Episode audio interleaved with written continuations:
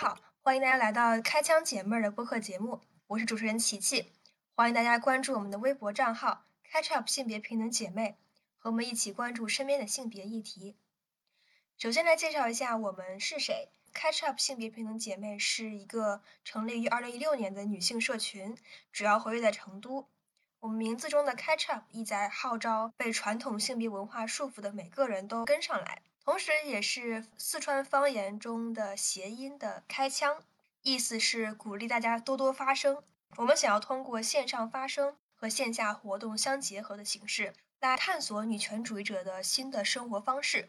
今天为什么要录这期节目呢？其实有很多原因。一个是我和姐妹们都是播客的忠实听众，基本上都有上百个小时的收听时长。还有个原因就是，我们有着无处安放的表达欲，我们需要有渠道来系统的表达观点。我们一直在微博打拳，如今也想尝试一些新的输出方式。当然，最最最重要的是受到了《宇宙乘客》这档节目的鼓励和启发。在这里顺便表达一下对主播小姨和 MT 的喜爱。至于这个选题，你成为女权主义者的心路历程，其实是我一直想跟大家聊的一个话题。而且这个话题呢，每个人都有很多可以探讨的东西。希望我们的听众可以在我们的经历中找到一些启发和共鸣。今天和三位小姐妹一起来聊一下我们作为女权主义者的心路历程。第一位姐妹是郭仔，来做一下自我介绍。大家好，我是郭仔。然后也是 CU 姐妹的一员。我自从有女权主义者的身份认同以来呢，应该是二零一七年。那我现在目前是通过这种业余的时间，在自己的熟人圈内打打拳，希望就是给自己身边的人激发更多关于性别议题的关注吧。大概就是这样，谢谢。谢谢郭仔。下一位姐妹是白花花。Hello，大家好，我是白花花，我是二零一六年十二月份加入的 CU，嗯，现在主要就是在微博上打打拳，也就是一名微博的小编之一。线下的话，就是一个怼天怼地怼空气的 社畜。嗯，最近比较温和，因为工作太累了，发生率也有所下降。播客这种形式是不是可以激发一些新的东西？很高兴能跟大家用这样的方式来聊天。OK，好，第三位姐妹是小薇，来做一下自我介绍吧。好，大家好，我是小薇。我呢，一六年五月份，就是我们 CEO 成立的时候，就有幸加入这个组织，一路看着 CEO 的成长跟进步。同时呢，也是我们 CEO 微博运营的小编之一。呃，因为我也是一个社畜，所以在通勤路上呢，经常会去听小宇宙播客。所以呢，现在也非常开心，我们也能通过这样子的形式去传达自己的声音。嗯，好的，谢谢。最后再说一下我自己，我其实是我们社群里年龄最小的一个，去年才刚刚大学毕业。但是在过去的两年中呢，大概从一八年开始，我也参与了 Catch Up 微博账号的运营。好的，那我们接下来进入正题吧，我们来各自分享一下我们的女权成长经历吧。首先，那个郭咋来说吧。刚刚我在自我介绍的时候也提到了我的女权身份认同，其实是二零一七年。二零一七年的时候，当时我还在大学学校的读书会里认识了几个比较有女权意识的学妹。今年八妇女节前夕，微博上其实有蛮多的声音说要把三七共八这样的一个倡导嘛。学妹呃的话，她就是想在我们学校范围内。去组织的类似的活动，希望在学校范围内能够给大家带来这种意识。那当时呢，我就没有什么犹豫的，然后我就决定参加了。当时的话，我们我我还记得很清楚，我们是四个女生，按照自己的想法去写了一个关于三七女生节和三八妇女节的这样的一个思考，一个标语，就很简单的举着一个硬纸板的牌子，然后在学校人来人往的地方举这个牌子，让更多的人可以看到，也是一个很简单的，甚至也不算不上一个行为艺术的一个事件吧。但是后来。我把事情发到 QQ 空间上的时候，得到了非常多人的转载和讨论，让很多就有女权意识或者是女权主义者，甚至是有一定女权行动的过来跟我探讨这个事件之前，对性别议题没有过多的感触吧，可以这么说，就没有过多的这样的一个意识，并不是说没有性别呃平等的意识，而是性别意识别这个意识。其实还是挺淡薄的。通过这样的一个事件后，跟更多的人交流了关于性别议题的看法之后，我逐渐的发觉到自己在这方面的从之前朴素的一个意识到以后来一个比较体系化的认同一开端吧。谢谢，可以可以，好棒，好厉害。所以说，其实你是在本科的时候跟学妹聊天，然后才慢慢的有一些对这方面的更敏感的一些认识，是吧？对对对，嗯，这样子。白花花呢？我是在研究生的时候，在家里写论文嘛，需要一些休息，我就上了微博。当时 YY 事件闹得蛮大的。不知道大家还记不记得，就是一个在北京出差的女孩，她在自己住的宾馆的屋子的门口被一个陌生的男人拖拽要带走，然后她很害怕，就呼救，但是周围的人就觉得她可能是小情侣在打架，就没有出手干预。最后记得是一个大姐把她维护下来了，然后这个事情就让我很震惊。按我们常理人来讲，应该是最安全的地方了，毕竟是首都嘛，居然会被一个陌生男人拖拽。就很不可思议，其实微博上的各种言论也是纷飞，甚至还有人说是拉皮条的人认为他是过来抢生意的所谓失足妇女，要把他拉走教训一下。我当时第一反应就是觉得社会是这样的不安全吗？就是对一个单身的女性是危危险是这么大的吗？就从过去的二十多年里，我觉得就非常不可思议了。当时也没有很多想法，就是一种非常朴素的正义感。然后在各方的言论之中，就看到了一些现在来看的话，就是最早在微博打拳的女权号发言，就觉得说的很有道理，而且也并不是简仅仅简单的评论这个事件本身，说到了很深入的一些我我们所谓的这种性别气质构建啊，还有社会性别等级的这些东西，这是我初次窥探到女权主义的蔓延吧。嗯，然后是开始在微博上看了很多很多大量的这样言论之后，也关注了一波人，不仅有女权号，还有现在一些很知名的反女权号，大家都有这个过程，比如什么什么什么和什么什么什么什么，我觉得这些就不想给他们再提起来了。反正就是大家应该都知道，就是现在他们还很活跃，嗯，因为当时他们也都是展现的很正义的一姿态。在为弯弯谋求发声，在为女性谋求发声，我就会觉得可以去看一下这些言论。然后，当然，这些人的话看了久了之后，经历了一些事情之后，你就会知道，他们其实仅仅是在一些很安全的地带去说一些安全的话，但是他们并不会真的为女性的权益去发声的。呃，我记得好像谁说过有一个玩笑吧，就是大概几个试金石，你只要拿这几个话题去问那些所谓的貌似为女性权益发声的人，他们的嘴脸就马上就会暴露出来。一旦涉及到他们自身的利益，马上就不再是一个谦谦君子了。那当然，就是经历了很多这样的事情之后，我就慢慢的发现，哦，原来它背后还有一些这样的东西。它看起来好像很正义，很为女性发声，但实际上并不是这个样子。那到底是怎么回事呢？我就开始有去跟一些比较小众粉丝的博主开始进行了深入交流。我记得当时是呃博主的名字我也不说了吧，就是跟他私下交流了很久。他可以算是我的女权思想的领路人之一吧。再有就是给我一个很好的鼓励的是白虎琉璃。当时是私信问他一些事情，然后他就非常耐心的给我解答，然后并且告诉我这个事情不是只有我这么想，其实很多人都知道了。我就觉得受到了很大的鼓励吧。所以我觉得这种交流其实是很重要的，因为我们女性在社会上被分割成了很多很多独立的个体，谁的女儿。是谁的妻子，是谁的母亲？但是我们很少是我们自己，我们也很少有自己的社群，很少能有把自己的女性的独特的体验说出来，受到倾听，得到重视，在引起共鸣的这个过程是很少的。但是男性他们有很多这种 brotherhood 的这种团体，可是女性是很少的。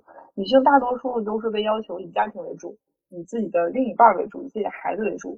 然后你自己的感受是要藏起来，是需求是往后排的。一旦女性可以通过各种渠道打破家庭的桎梏和壁垒，形成连接之后，我觉得这个力量其实也是巨大的。现在也可以初见端倪吧，在微博上这样形成的一小片一小片的这样的声音，其实是可以互助。当然，人都有各自的性格特点和优点和缺点，我觉得这个是与男人女人无关的，这是跟人有关的。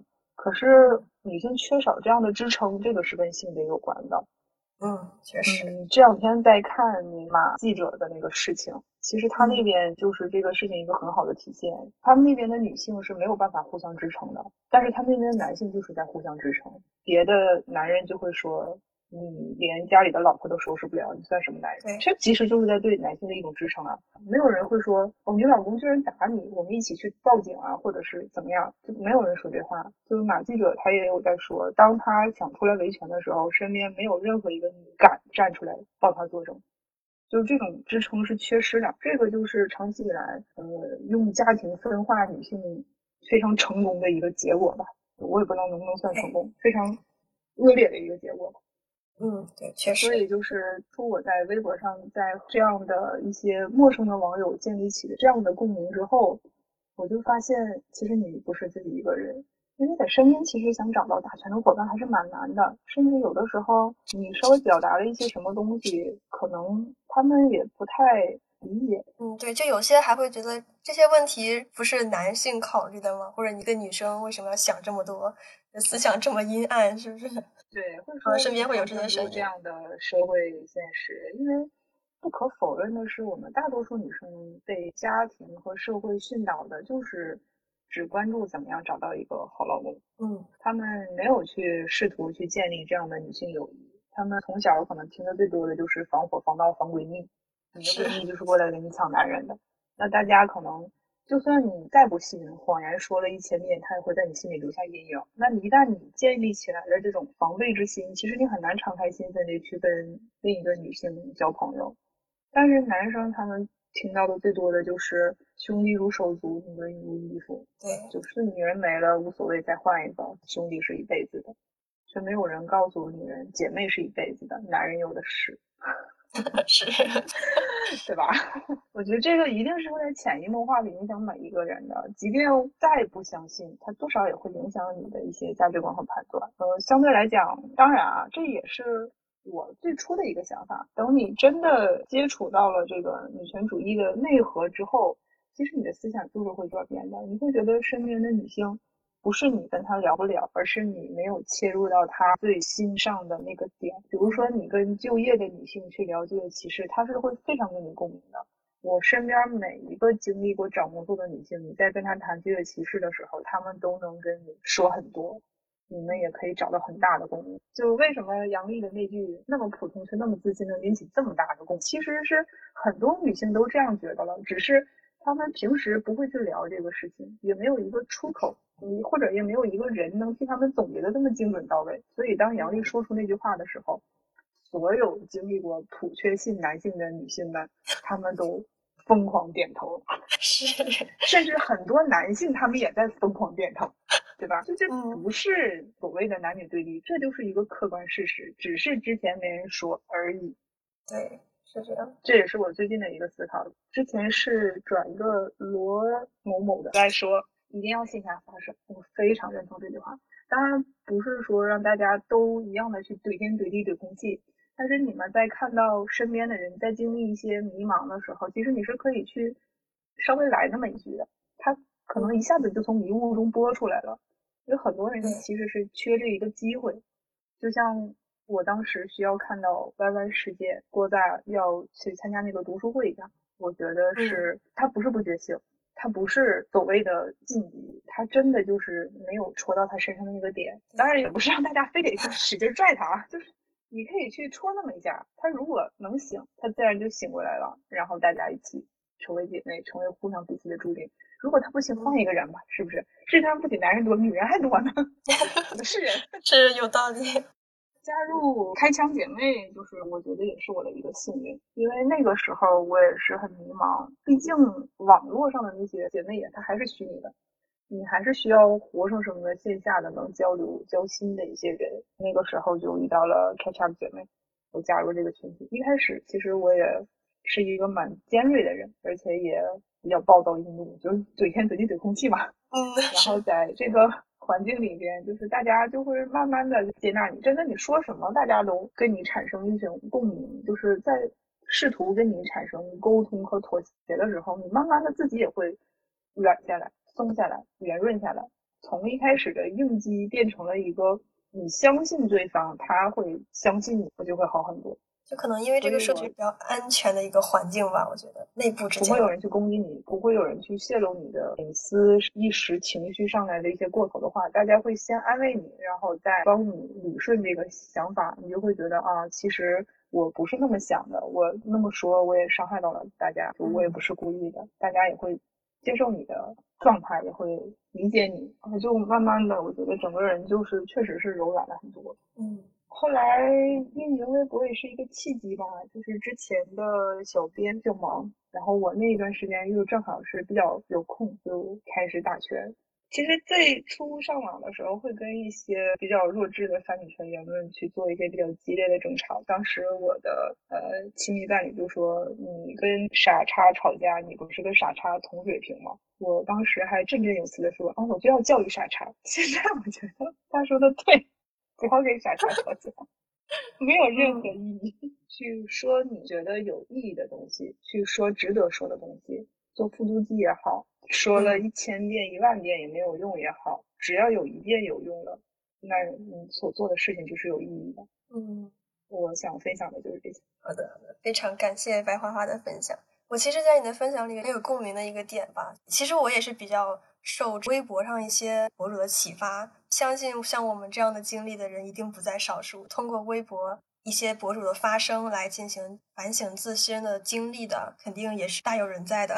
那小薇有什么想说的吗？呃，一三年的时候也是在学校啊，就是当时在学校的时候喜欢看皮克斯的动画，当时看了一个电影呢，叫《勇敢传说》，它也是迪士尼收购之后的第一部公主电影。按照往常的经验的话，公主电影都会有一个王子，最后他们幸福的生活在了一起。当然我在看的时候也是抱有这种期待，我说，诶，王子怎么还不出来？诶。演到一半了，王子还是不出来。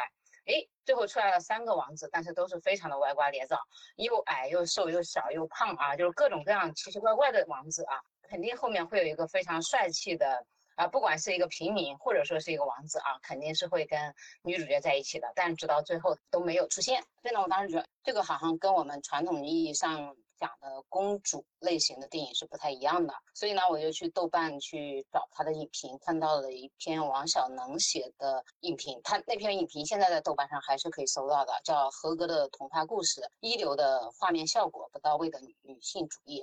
当时我看到他的影评中提到的一些点，对我很有启发，因为当时代入的是那个女主角的形象，然后在他跟他母亲对手戏的过程中，发现很多我自己跟我妈的影子。啊，所以在那个时候，生活中我总会感觉到不对，但是我找不到合适的词语。但是我看到那篇文章之后的话，突然发现有了一个解释我每天浑身不自在的一个点，就是女性主义。我发现啊，原来早都有人在探讨这些女性生活中的具体的遭遇，但是我不知道。那个时候呢，我就跟打开了新世界的大门一样，不断去搜。那个时候知道了第二性、波伏娃，也知道了很多的呃相关的一些。理论，然后呢，当时也去买了一些书，当然可能主要的载体还是微博。当时在微博上也去搜跟女权相关的，所以当时呢就关注了女权之声。当时女权之声还没有加号。然后到一六年的时候，就是一三年，然后到一六年的时候，我在女权之声看到他们有做活动，说是在线下，在成都的线下，刚好跟我们公司很近，我就去了。在那场活动举办完之后呢，当时有人建议，哎，我们线下加个微信群。当时加完群之后，我们的 catch up 其实就是从那个群志同道合的人们说，哎，我们要不做一点什么吧？呃，我们受到了女权之声他们的启发，就是我们 catch up 的一个前身。其实，在这个过程中啊，他其实还是经历了很多的心路历程的转变。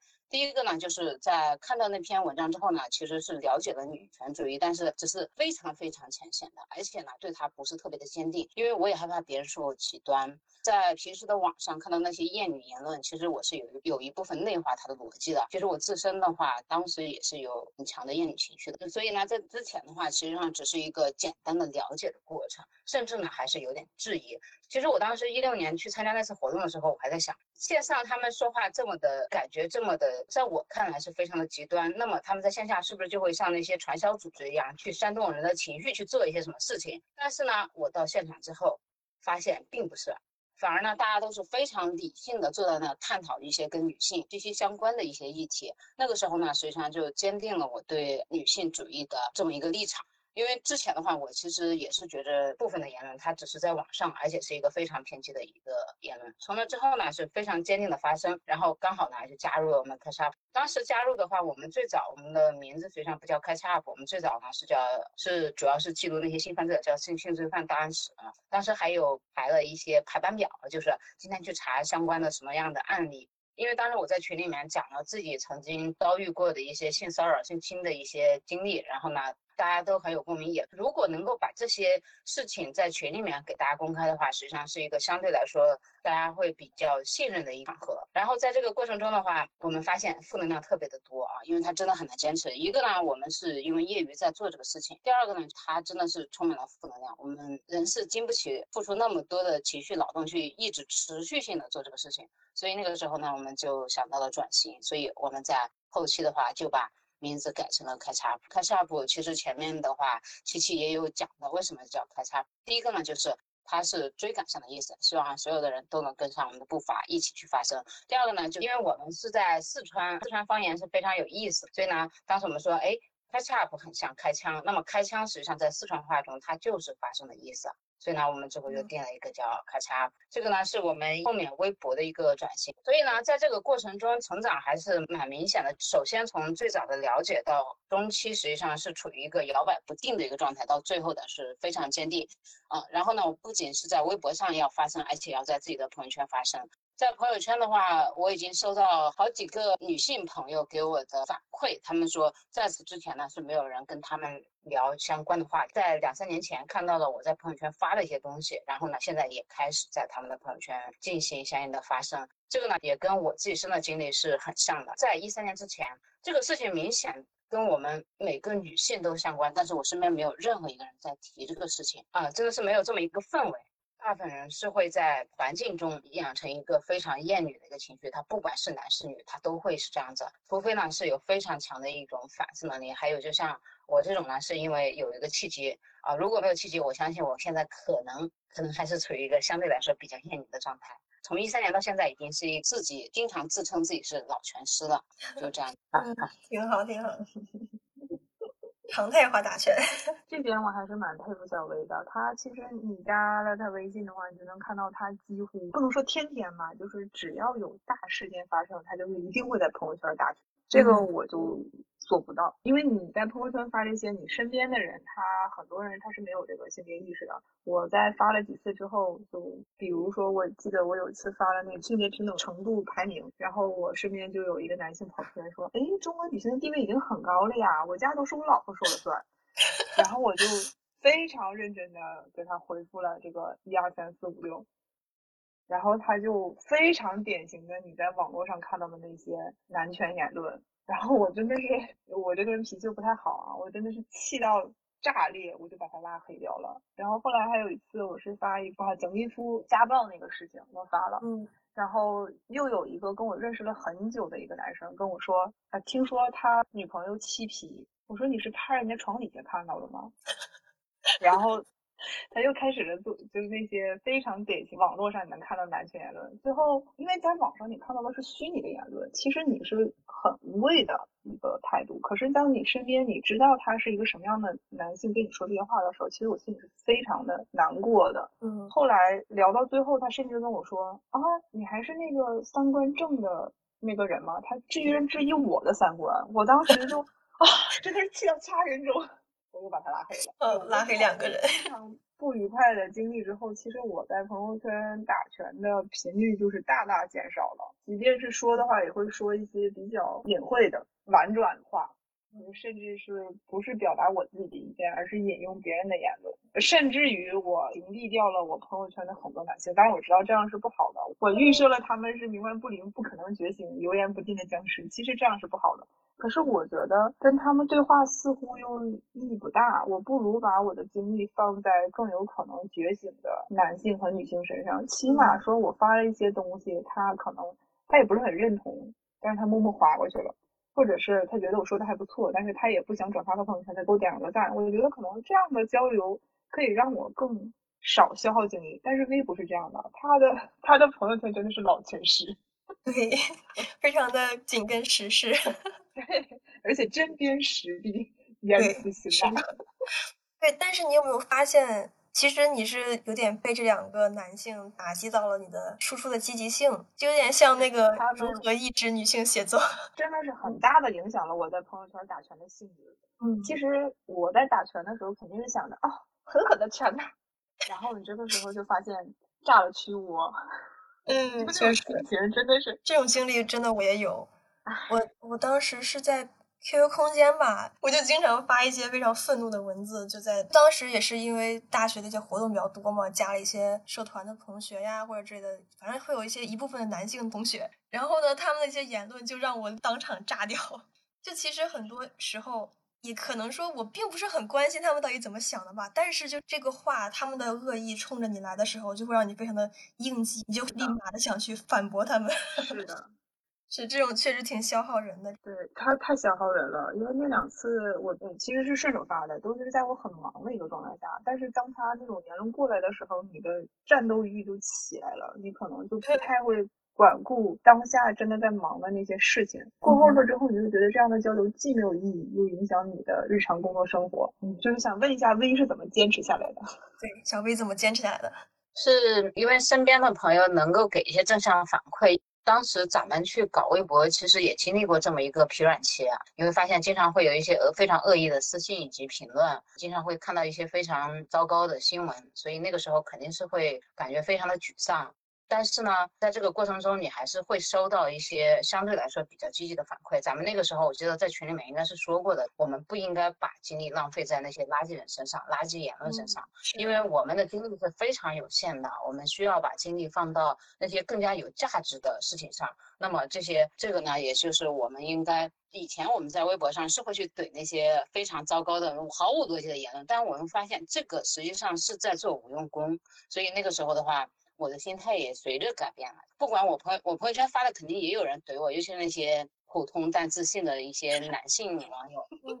对，然后在这个过程中的话，但我不 care 他，因为他们不是我的目标受众，我的受众是那些他们身边没有跟他们讨论任何跟女性权益相关的女性朋友，以及想要去了解的男性朋友。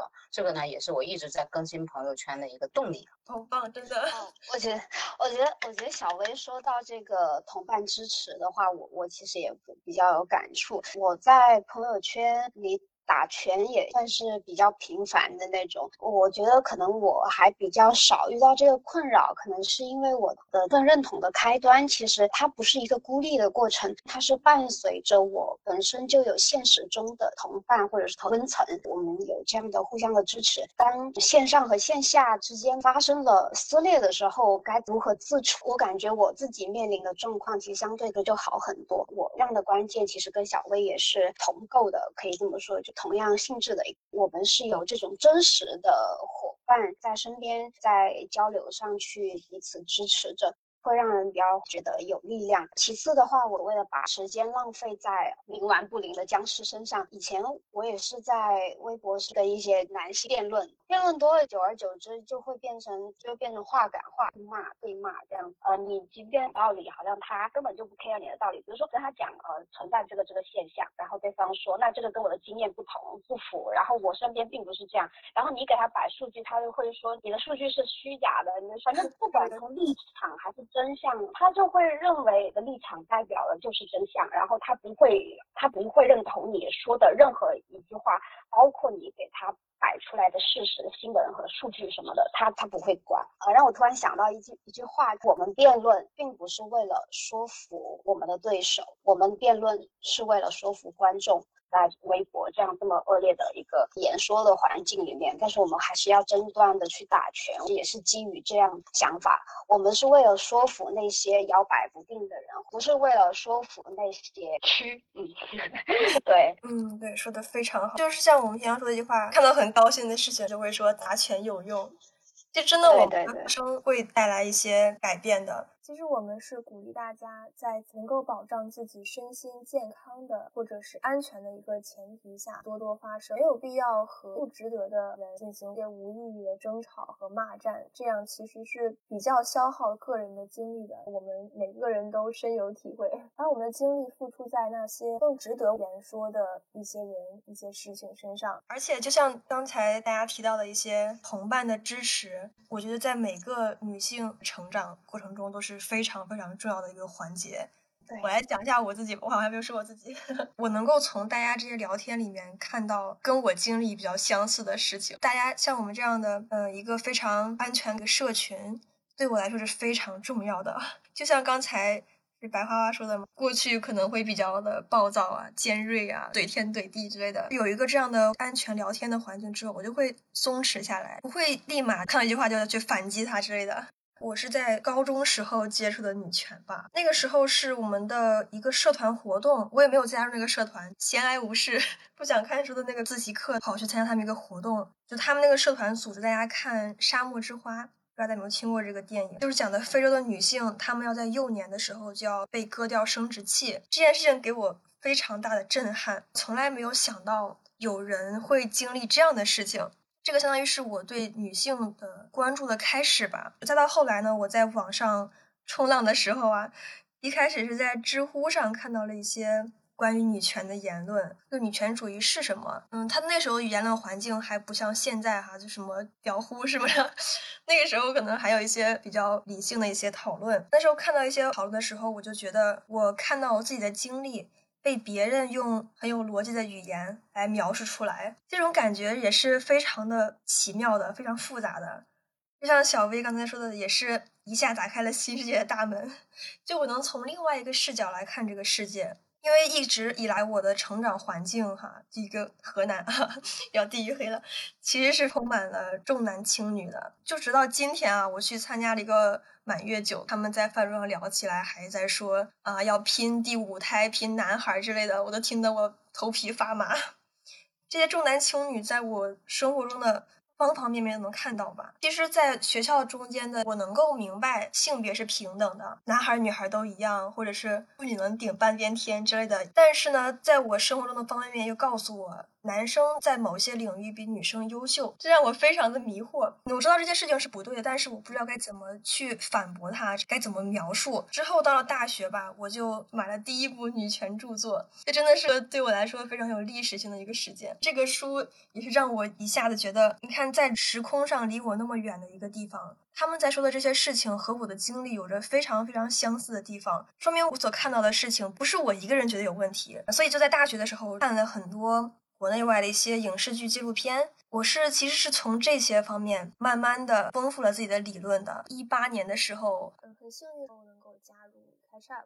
在慢慢的交流和接触的过程中，我就开始和大家一起运营微博，也确实让我慢慢的在这里面学到了很多。就是我看到像我的姐姐一样的存在吧，大家都可以有自己的工作，有自己的生活，而且也也有自己的思想，让我觉得我并不是一个人。其实这个感受是非常重要的，觉得我不是一个人，有人跟我的想法是一样的，跟我的经历是一样的，这种感觉就会让大家变得更加坚定。哦，其实，在大学四年，我也做了一件让我现在想起来非常。开心的事情，我一直没有放弃跟我的几位室友来交流这个女权。一开始就是在宿舍夜聊的时候聊起来啊，什么什么新闻案件，很多评论让我非常的愤怒。然后告诉他们之后，他们也会非常愤怒。大学四年里面跟他们的一些沟通啊什么的都是没有白费的。你能想象到我们整个宿舍四个人的毕业论文都是和女权相关的吗？大家这种线下的面对面的沟通，或者是对一些事情的一些发表看法呀，都是可以。给其他人带来一些影响的，也是大学这些经历让我更加的坚定吧。我可以在生活中打拳，可以慢慢的让这个世界变得更好一点。我做个补充吧，就是刚刚郭仔跟琪琪其实都有说到，是要坚定线下的打拳。如果要坚定的话，首先呢，你要多发声，就是尤其是要跟线下的人多发声，我觉得点非常非常的重要。在我们中国的这种环境里面，很多人，包括我自己之前也是，特别容易沦为沉默的大多数。我们不想跟人争辩，我们觉得那样特别耗精力，那样特别的负能量。这样子，我们就等于是放弃了我们发声的机会。前面我刚发了一个微博，我们要有做复读机的觉悟。实际上，这也是我的一个亲身感受。你一定要在朋友圈去说，不要说，哎，这个我知道了，那。你知道的不一定别人有知道，因为我在运营这个微博的过程中发现，我们已经司空见惯的一些观点，但对于别人来说，它还是一个非常新的点子。所以这个时候的话，实际上我们就是要可以去做一些复读，可以去不断的把自己的声音发出来。其次呢，就是要有坚定的内心的话，一定是跟线下真实的人有这样子的链接。我在加入 Catch up 之前的话，只是在微博上去看那些言论，我还是会，哎，这个是不是太偏激了？这个是不是太极端了？这样子的一呃印象，他是不会这么坚定的。他更多的是因为有了线下这个组织，更加坚定自己做的这个事情是对的，是符合我自己的三观，我才会坚持到呃，已经坚持了七八年了。嗯，真的说的太好了。嗯，其实大家可能都有一个过程，每一个女权者的成长，她都会慢慢觉得生活中一些事情是不对的，然后再慢慢接触到一些声音。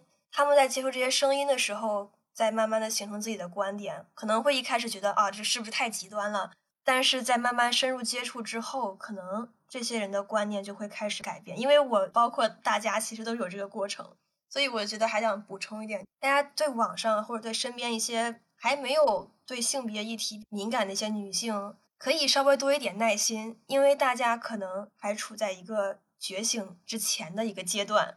我们可以充当陪伴者，或者是，呃，也不能说是引领者吧。我们的存在就是告诉大家我们的观点，然后我们的状态是正常的，然后让那些后来者妹妹们可以像开 up 开 up，对，可以 catch up 上来，对，可以慢慢的跟上来。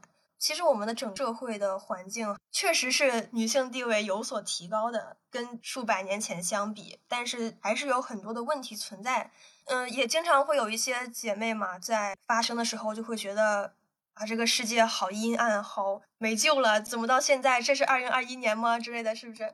但是其实大家能够通过真实的交流和行动来减轻焦虑感和无力感吧，这是我这段想说的。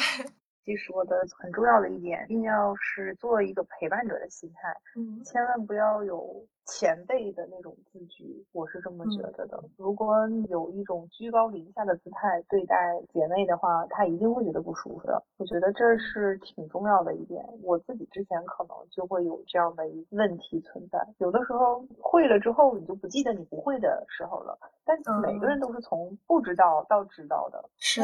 我觉得大家要不断的回想自己当初是怎么知道的，你的那个心态到底是什么。所以，这样你在去陪伴其他未觉醒的姐妹的时候，我觉得也可以很好的摆正自己的心态，理清自己的位置，而千万不要人家指责，哎，你怎么，我不知道用这个词合不合适啊？你怎么这么驴啊？千万不要这样去居高居高临下去指责他。每个人的生存环境是不一样的，每个人的认知的快慢也是不一样的。就像我举一个可能不太恰当的例子，我这人就是老爱举不恰当的例子。就大家都在学十以内加减法的时候，有的人他就是学的早，学的快；有的人就是学的慢，学的晚。那你最终其实大家现在我们来看，所有人十以内加减法都会了。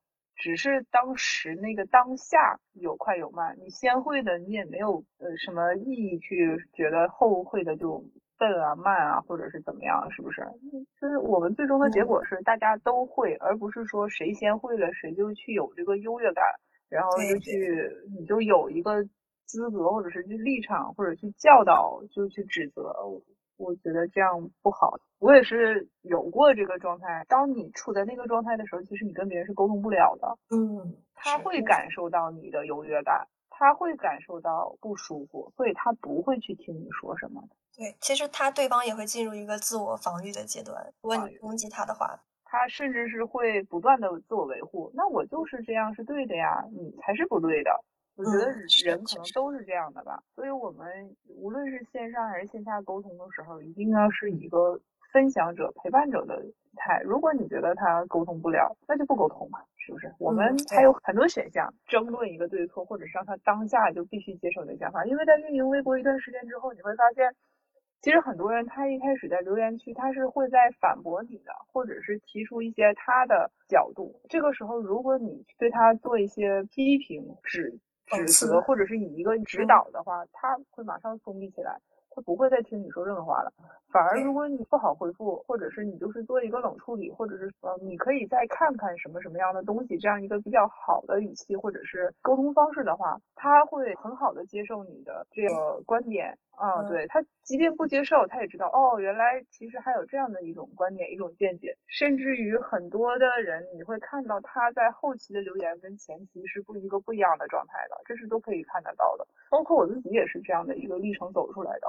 我从最一开始去关注那些女权博主，我的留言我都都还记得，肯定是很，大概意思就是什么要平权不要女权啦，女权好极端啊，我们我可不田园。可是你看我现在。女权斗士，天天女权在此。我还是希望大家，尤其是先觉醒的人，你可以不接受我们的这种想法，可以觉得我们太温和，可以觉得我们就是还是尽量的去私底下你去骂他一句，但是你不要在网上真的跟他起争执。我觉得这样是对双方都没有益处的一件事情。是道理，但当然也能理解哈，大家。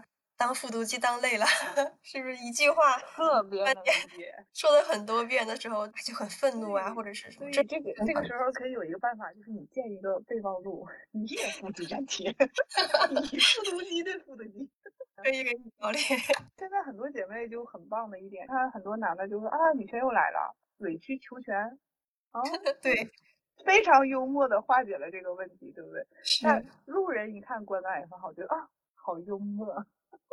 骂他一顿的话，可能路人看到的就是他看不到太多，他呃完全 去对去说了一句啊女权又来了，然后就看到了大量的攻击性比较强的一些侮辱性的言论出去了之后，他也不知道什么前因后果，他就觉得第一观感可能就是哦女权说话这么脏吗？而如果你是一种很幽默的方式哦委曲求全，有。趣，他。就觉得哎有趣，可能就会再看看具体说了什么。那这不也是一种吸引人的方式吗？我觉得蛮有意思的这点。嗯，但当然大家路径不同是很可以理解的。女性只跟自己的朋友啊，或者是说就是就女女性朋友，然后去讲女权的时候的一个方法吧，我觉得我也有一个想分享的。嗯，以什么样的心态去呃去面对自己生活中可能呃性别意识还没有那么强的朋友啊？实在是所谓的恨铁不成钢，打引号的恨铁不成钢的心情，其实也有很多。更多的时候，我是这么提醒自己的。其实我会认为自己跟女性朋友去交流的时候，并不是我在向她播一种知识，或者是说传播一种先进的东西。我会比较警惕自己这一点吧。我更多的可能是会把这种当经验的交换。那还有可能就是他做出的那些让我认为。愚昧或者是不独立之，就是这种行为或者有这样的想法的，更多的是我们可以关注他这样想法的来源，他的他的这种观点或者他这种行为的根源。对，是。然后的同时也是丰富自己作为一个对女权主义者对女性经验的理解吧。呃，我会把自己向对自己女权观点的这这种一个过程。叫做安利，其实安利，本质上来说，其实我们对自己的女性朋友去讲这种女权的观点，对，其实本质上就是在安利安利一种我们自己觉得好的东西。我希望这个好的东西你也有，所以我回到这个初心，我们是为了让他知道这个事情是好的，而不是为了。让他意识到自己的处境很痛苦，我觉得这个其实是非常反人性的。你与其去跟他讲他的处境多么多么不好，那你不如说你不如说女权有多么多么好，对吧？